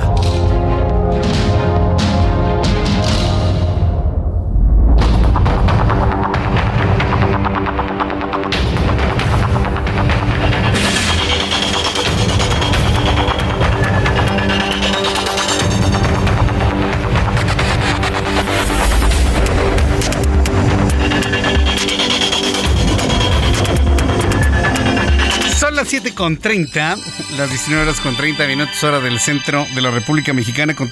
continuamos con toda la información aquí en el Heraldo Radio. Bueno, continuamos con lo importante de este día. Le adelantaba en el resumen, en el resumen de nuestra segunda hora de información, que este jueves en Tamaulipas, ocho alumnos de una secundaria en Nuevo Laredo fueron atropellados los atropellaron cuando tenían que salir, bueno, cuando tuvieron que salir del plantel educativo, por lo que fueron atendidos de inmediato. Voy a entrar en comunicación con Carlos Juárez, nuestro corresponsal en Tamaulipas, quien nos tiene más detalles. Adelante, Carlos, ¿cómo estás? Hola, ¿qué tal Jesús Martín? Un gusto saludarte a ti y a todo tu auditorio. Te comento que en Tamaulipas fueron atropellados ocho jóvenes de una escuela secundaria allá en la ciudad de Nuevo Laredo. Déjame comentarte que al parecer se trata de una exalumna de la misma secundaria quien habría provocado el percance vehicular. Se vivieron momentos de mucha angustia y terror por parte de los testigos quienes no daban crédito a lo que estaba ocurriendo. Déjame señalarte que, bueno, fueron los técnicos en urgencias de la Cruz Roja Mexicana, así como también los eh, integrantes de protección civil del municipio, quienes apoyaron a estos jóvenes que fueron atropellados en esta ciudad fronteriza con Estados Unidos. Al respecto de esta situación, la alcaldesa municipal Carmen Ilia Cantorrosa manifestó que los padres de familia estarán siendo apoyados en todo lo que tenga en relación con el tema médico y jurídico por este caso que se registró. Y es que hay que eh, hacer énfasis Jesús Martín que la responsable de este terrible accidente eh, huyó del lugar sin darle la atención o el apoyo a las personas que había atropellado. Actualmente eh, cuatro personas fueron dados de alta mientras que los demás siguen hospitalizados en el en el nosocomio público de esta ciudad de Nuevo Laredo este es mi reporte Jesús Martín que tengas una excelente tarde muchas gracias por la información muchas gracias a nuestro compañero a nuestro compañero Carlos eh, eh, Juárez desde Tamaulipas. Ese es el resultado de quien le deja el automóvil a quien no sabe manejar de manera correcta. Mire, en, otras noticias, ¿cuál me dijiste, Emanuel? Quiero informarle que este jueves, antes de ir a esta nota rápidamente la quiero reiterar porque ha sido muy comentado independientemente de todo lo demás. Este jueves el presidente de los Estados Unidos, Joe Biden, dijo que su gobierno no tiene indicios de que los tres objetos aéreos derribados en América del Norte, uno en Billings, otro en la costa este y otro más en, en Alaska, que los objetos derribados en América del Norte la semana pasada, no hay indicios de que sean globos del programa chino de espionaje. Entonces, ¿qué son? O sea, no son los cilindros, se refiere a los cilindros, no son globos eh, del gobierno chino. China negó la propiedad de esos objetos. Sí el globo primero, que lo derribaron y demás. Pero luego los objetos en forma de cilindro que empezaron a aparecer en Canadá, en los Estados Unidos y en otras partes del mundo, China lo ha negado. Hoy el presidente de Estados Unidos, Joe Biden, dice no, no son de espionaje chino. Añadió que la evaluación de la comunidad de inteligencia le han informado que esos objetos son propiedad de empresas o de entidades privadas, instituciones recreativas posiblemente alguno de investigación que estudiaban el clima o realizaban otras investigaciones científicas. Oigan, pues que nos digan quiénes son. Sí. Porque le voy a decir una cosa. Una institución privada, una recreativa, una de investigación, es decir, universitaria, que tenga la capacidad de elevar un objeto a mayor altitud que un avión. A ver, vamosle metiendo un poquito de, de cerebro a este asunto tiene lógica que con las limitaciones presupuestales que pudiese tener una empresa, una empresa de recreación, no me digan que están volando parapentes a 40 mil pies de altura, por favor, recreativa, o una universidad que con sus estudiantes están haciendo algún estudio atmosférico, tiene la capacidad para subir algo a 12 kilómetros de altitud. Luego se da cuenta cómo luego a veces los políticos dicen cosas que dicen, no, pues ya me lo va a creer la opinión pública y se acabó. Pero cuando uno le mete un poquito de cálculo y de cerebro, ah, no, no, no, no, espéreme, no. ¿O qué entidades son que tienen esa capacidad de elevar algo, ponerlo en, en vuelo, posiblemente en órbita baja? Se requieren muchos recursos económicos como para que sea una empresa de diversiones o una universidad. ¿eh? Así que bueno, pues el misterio todavía continúa sobre ese asunto. Quiero informarles sobre la pensión de adultos mayores. Está dando esperanza a mujeres como Antonia en Oaxaca. Voy a entrar en comunicación con Karina García, nuestra corresponsal en Oaxaca, quien nos tiene esta historia. Adelante, Karina, gusto en saludarte. ¿Cómo estás? Así es, Jesús Martín, la vida de Antonia Martínez Gómez cambió de manera abrupta. La diabetes y la vejez llegaron a su existencia y con estos mayores gastos económicos. Sin embargo, la pensión de adultos mayores que recibe desde hace un par de años se ha convertido en un sostén para cubrir sus necesidades. Originaria de San Bartolomé Quialana Tlacolula, localidad considerada como una con mayor índice de migración en la región de Valles Centrales de Oaxaca, la mujer de 76 años relató que tras haber sido detectada con la enfermedad crónico-degenerativa fue obligada a dejar sus labores cotidianas. Sentada en una silla de ruedas en medio del patio de su casa, con la mirada cargada de esperanzas, pese a las afecciones de la diabetes, agradeció en zapoteco su lengua materna al gobierno federal el apoyo de 4.800 pesos que recibe cada dos meses. Es la voz de Antonia Martínez Gómez. Estoy agradecida con el gobierno federal por el apoyo que me ha dado, porque con ese dinero puedo comprar mis pastillas y mis pañales, además de mi despensa, manifestó Antonia, quien orgullosamente señala que es una de las miles de adultos mayores que han sido escuchados por el gobierno de México. Antonia recuerda que hasta hace unos 12 años su cuerpo aún respondía al trabajo de campo. Ella se dedicó a la siembra de tomate y otras hortalizas que ofertaba en los mercados cercanos al valle de Tlacolula. Sin embargo, tras ser diagnosticada con diabetes y antes de la muerte de su esposo, su salud se deterioró y ante la falta de recursos económicos, ella se inscribió en el programa federal para ser beneficiada. Es la voz de Antonia Martínez Gómez. Dice que gracias al gobierno dice que sí ayuda, que sea un traer unos, unos pan, unos, allá con el dinerito que recibe. Con el paso de los días, Antonia y su pareja recibieron de forma inmediata y cada dos meses su pensión, la cual fue un aliciente para poder continuar con la vida, reconoció su hija Ignacia Gómez Martínez. Mientras pedalea con fuerza su máquina de coser, Ignacia señala que sus padres procrearon a 11 hijos e hijas, de las cuales al menos la mitad de ellos se encuentran radicados en Los Ángeles, California, mismos que en un principio enviaban sus remesas para poder apoyar a sus padres, sin embargo con el paso de, las, de los años la situación se complicó. En este sentido, Ignacia junto con su hermano Eugenio señalaron que este tipo de programas ha ayudado en gran medida a los adultos mayores y sobre todo a su madre que sufre de diabetes, por lo que consideraron que es necesario que se incremente un poco más este tipo de apoyos para poder coadyuvar en la enfermedad de su madre y de los adultos mayores. Es el reporte desde Oaxaca. Muchas gracias a nuestra corresponsal. Gracias Karina por la información que nos envías desde Oaxaca. También atender este tipo de noticias y sobre todo el apoyo a las personas mayores y sobre todo de comunidades vulnerables. Son las 7.38, las 7.38 horas del centro de la República Mexicana. Continuamos con las noticias aquí en el Heraldo. Y mire, uno de los grandes legados que nos dejó Juan Pablo II. Eh, San Juan Pablo II, es eh, el, entendimiento de nosotros mismos como seres humanos, ¿no? Y la integridad, por ejemplo, de nuestro cuerpo. Eh, Voy a entrevistar en unos instantes a Javier Bravo, que es el organizador de las conferencias y cursos de Christopher West en México, que se va a presentar en la Universidad Anáhuac.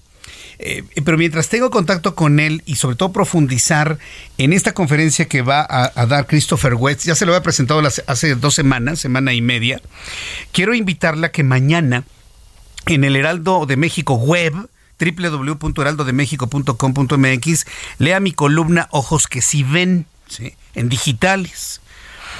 Eh, yo se lo voy a compartir a través de mi cuenta de Twitter, arroba Jesús Martín MX. Eh, el asunto es que quiero invitarle a que lea, que se adentre un poco en el tema de Emanuela Orlandi.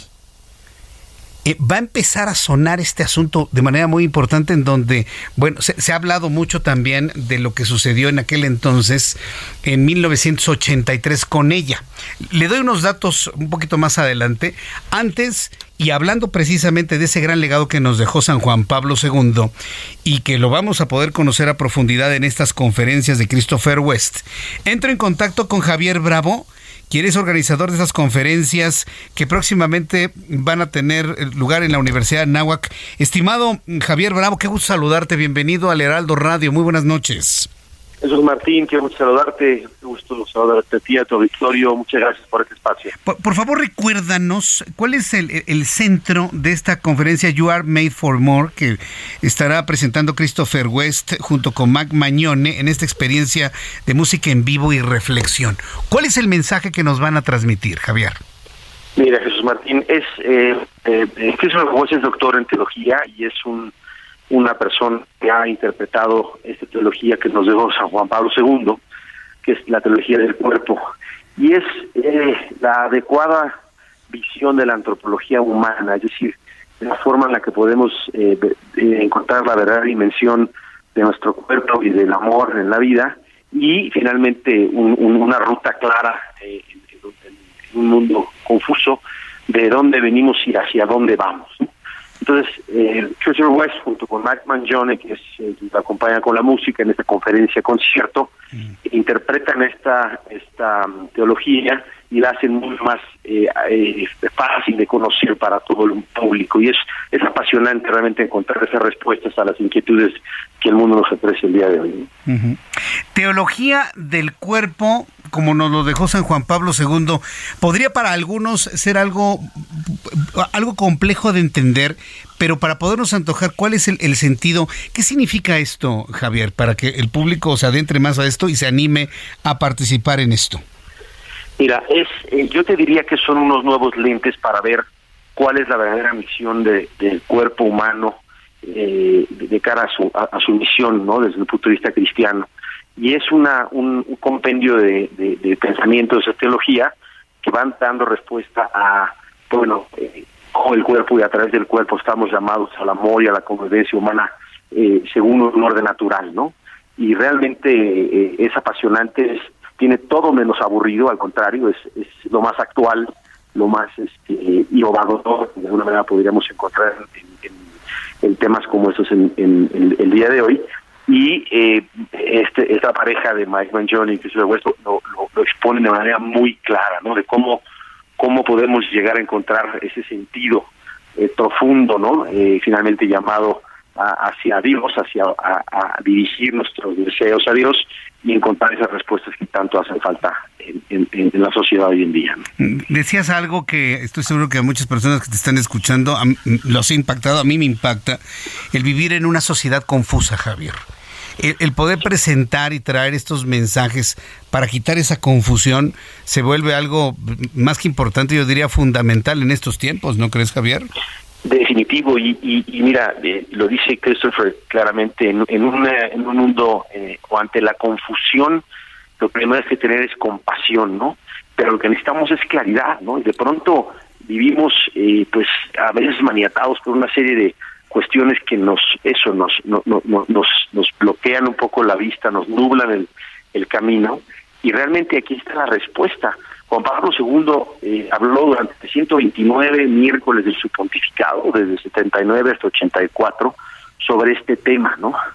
Pero bueno, era era un documento, era era una, un compendio de teología, y la maravilla es que personas como Christopher lo han podido interpretar y convertir en este tipo de conferencias de experiencias, que diría yo, porque no nada más es una conferencia típica, sino es, es una experiencia multimedia con música, que te dice, bueno, a través de la belleza y la belleza del cuerpo humano, de lo que está realmente llamado a ser, encontrar esas respuestas ante un mundo convulso, porque no, de pronto no encontramos respuestas a cosas tan complicadas, ¿no? En, temas de género, en temas de equidad, en temas de, de, lo que tiene que ver eh, con el aspecto de la pornografía en, en, la sociedad, ¿no? La, los vicios, ¿no? Etcétera, ¿no? Entonces, es una respuesta fascinante, ¿no? Y eso es es encontrar el propósito fascinante que tiene el cuerpo humano en nuestra vida. Javier, entiendo que en este momento se está desarrollando la primera de dos conferencias. Mañana tenemos una de 7 a 9 de la noche, de 7 pm a 9 pm, ¿verdad?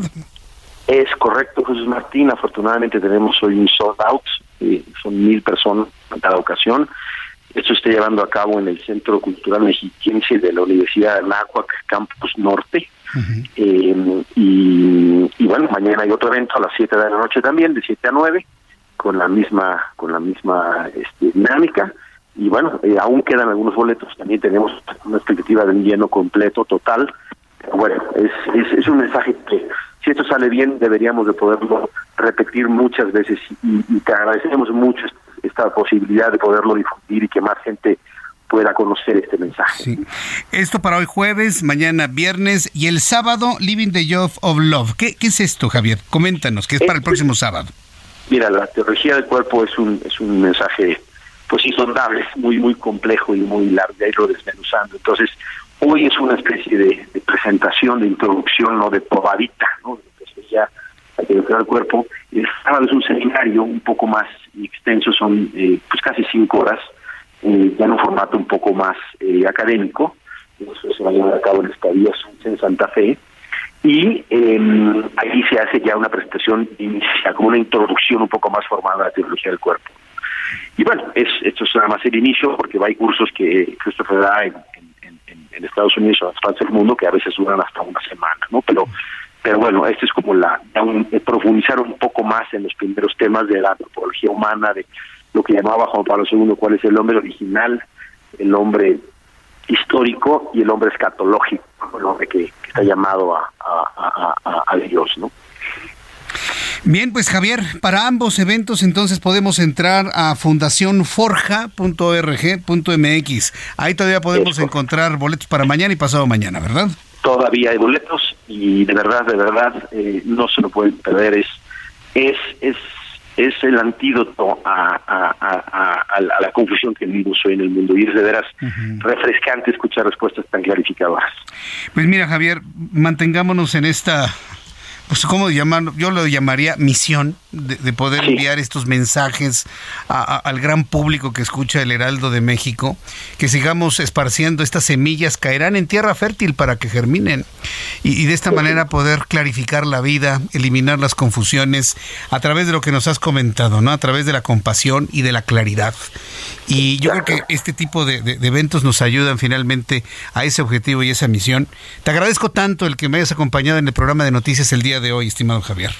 El agradecimiento es de este lado, mi querido Jesús Martín. Gracias por el espacio, gracias por tu compromiso con estas causas que le hacen bien a México y al mundo.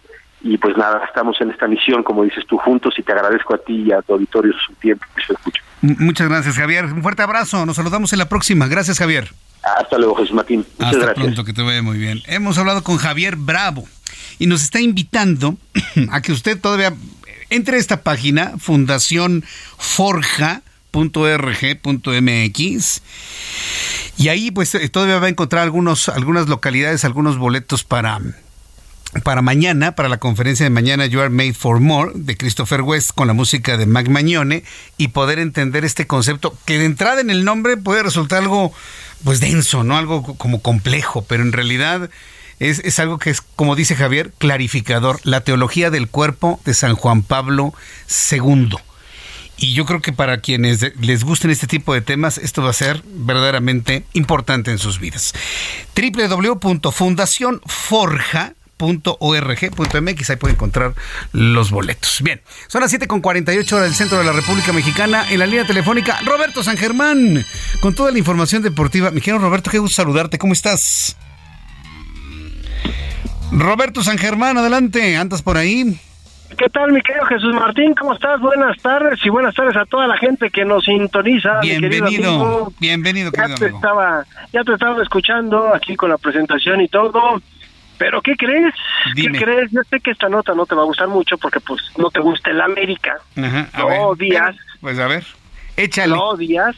Pero ahí te va. Fíjate que la América se va a convertir en el primer equipo mexicano que va a cotizar en la bolsa de valores. Ah, va a atomizar su propiedad. ¿Qué porcentaje? no, no, no, no, no han dicho cuánto va a ser el porcentaje, pero aquí lo interesante es que se habla, es una cuestión hipotética, porque se separaría el Club América y el Estadio Azteca de lo que es Televisa. ¿Para qué? Para que sea una entidad con la cual simplemente el equipo y lo que es el Estadio Azteca cotice la bolsa de valores y como tú sabes a la hora de que cotizas ya la bolsa de valores se hace una institución pública.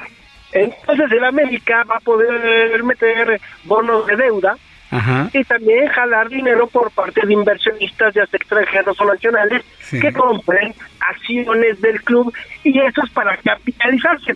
Ya ha pasado en otros países en Inglaterra el Manchester United, en algún momento también estuvo el Barcelona, algunos equipos europeos lo han hecho, ¿no? Borussia Dortmund, si no mal recuerdo, han hecho esta práctica para recibir dinero. Aquí lo interesante, hay que ver que si tú ya tienes un consejo de accionistas, sí, el consejo directivo o, el, eh, el administrativo, vamos a ver también a gente de afuera metiendo dinero para el América. ¿Qué va a pasar? ¿Cómo va a estar ahí el control? ¿Seguirá teniendo todo el control el señor Azcárraga? Porque si ya la haces pública, pues vas a tener que dar, eh, em, entregar eh, lo que son estados financieros para poder revisar si es que te conviene hacer una inversión al club, ¿no?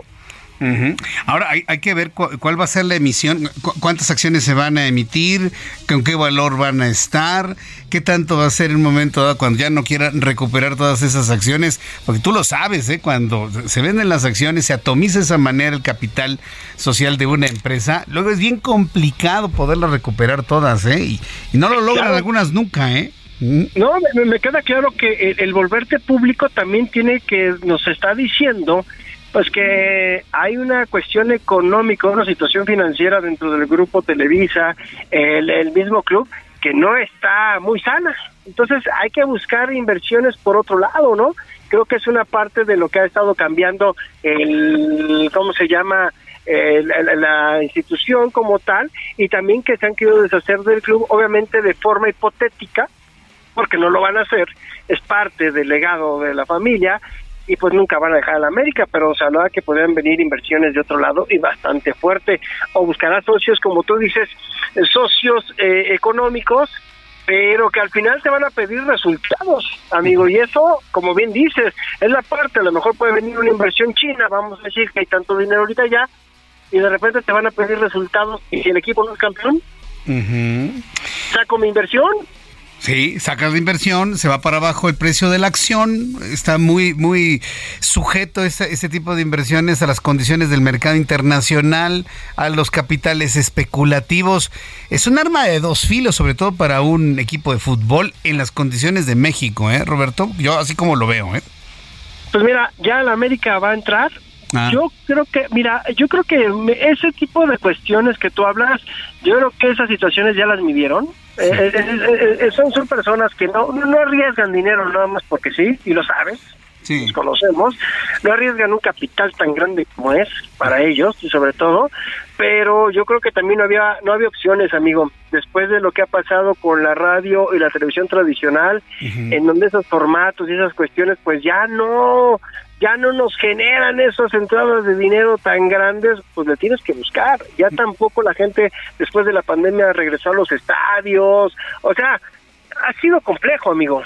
Sí, sí, ha sido, ha sido, complejo para ellos y para todos, por supuesto. Habrá que ver cómo, cómo, cómo va funcionando eso, porque si lo va a hacer el Club América, al ratito algún otro club deportivo lo va a hacer, si les funciona, o tú cómo, cómo lo ves, Roberto. Sí, yo, creo que va a ser un partaguas, yo creo que para equipos como Tigres, pero como Tigres, porque Cemex ya, ya, ya cotiza en bolsa, ¿no? O sea, lo que es la institución como Tigres, a lo mejor el mismo Guadalajara, hay que ver, también hay que ver si, si hay para poder cotizar es que tienes que ser el dueño del 100%, ¿no?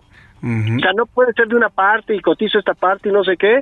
Este, entonces, hay que checar y, y como bien dices, la cuestión financiera, a ver cómo va a terminar. Si funciona, lo vamos a aplaudir y si no funciona, pues lo vamos a tener que también comentar y decir, fue un fracaso, no salieron, o sea, sacaron bonos de deuda y nadie los compró, ¿no? Sí, no, para como son en el fútbol, pues si es un fracaso, muchos van a burlar y ya te, no, pero va a ser la comidilla. ¿Para qué te platico? Mi querido Roberto, nos escuchamos mañana, mañana viernes aquí en el estudio, ¿qué te parece? Claro que sí, estoy en el estudio contigo mañana, mi querido amigo, y te mando un abrazo, pasa buena noche, igual a nuestro radio escuchas. Igualmente para ti, mi querido Roberto. Muy buenas noches. Gracias. Roberto San Germán con todos los deportes. Ya nos vamos. Mañana 2 de la tarde, Heraldo Televisión, 6 de la tarde, Heraldo Radio. Gracias. Hasta mañana. Esto fue Heraldo Noticias de la tarde con Jesús Martín Mendoza.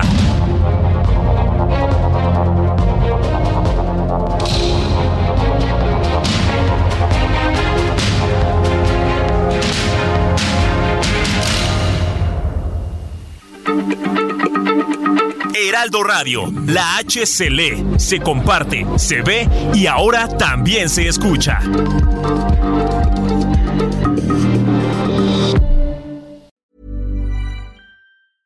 A lot can happen in the next three years. Like a chatbot may be your new best friend. But what won't change? Needing health insurance. United Healthcare Tri Term Medical Plans are available for these changing times Underwritten by Golden Rule Insurance Company, they offer budget-friendly, flexible coverage for people who are in between jobs or missed open enrollment. The plans last nearly three years in some states, with access to a nationwide network of doctors and hospitals. So for whatever tomorrow brings, United Healthcare Tri-Term Medical Plans may be for you. Learn more at uh1.com.